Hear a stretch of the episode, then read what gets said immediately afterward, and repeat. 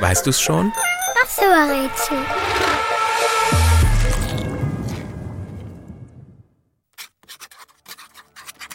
Der Buchstabe, den wir suchen, steht im Alphabet an neunter Stelle und gehört zu den beliebtesten Zeichen des Alphabets.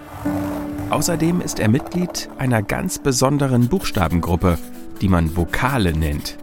Dazu gehören das A, das E, das O, das U und der Buchstabe, den wir suchen. In der Gebärdensprache ist es der abstehende kleine Zeigefinger, der für unser Zeichen steht. Und im Englischen klingt unser Buchstabe wie das deutsche Wort Ei, also das runde Etwas, das Vögel ausbrüten. Apropos Ei. In diesem Zwei-Buchstaben-Wort ist eines der beiden Zeichen genau das, das wir suchen. In Ei zeigt unser Buchstabe auch seine große Besonderheit. Er trägt nämlich ein Pünktchen über sich, das schwebt über ihm, wie ein winziges UFO.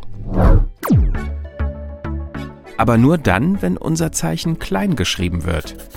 Als Großbuchstabe steht es allein da und sieht aus wie ein tiefgefrorener Grashalm.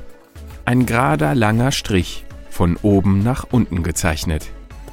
Je nach Wort klingt der Buchstabe, den wir suchen, manchmal kurz und manchmal lang.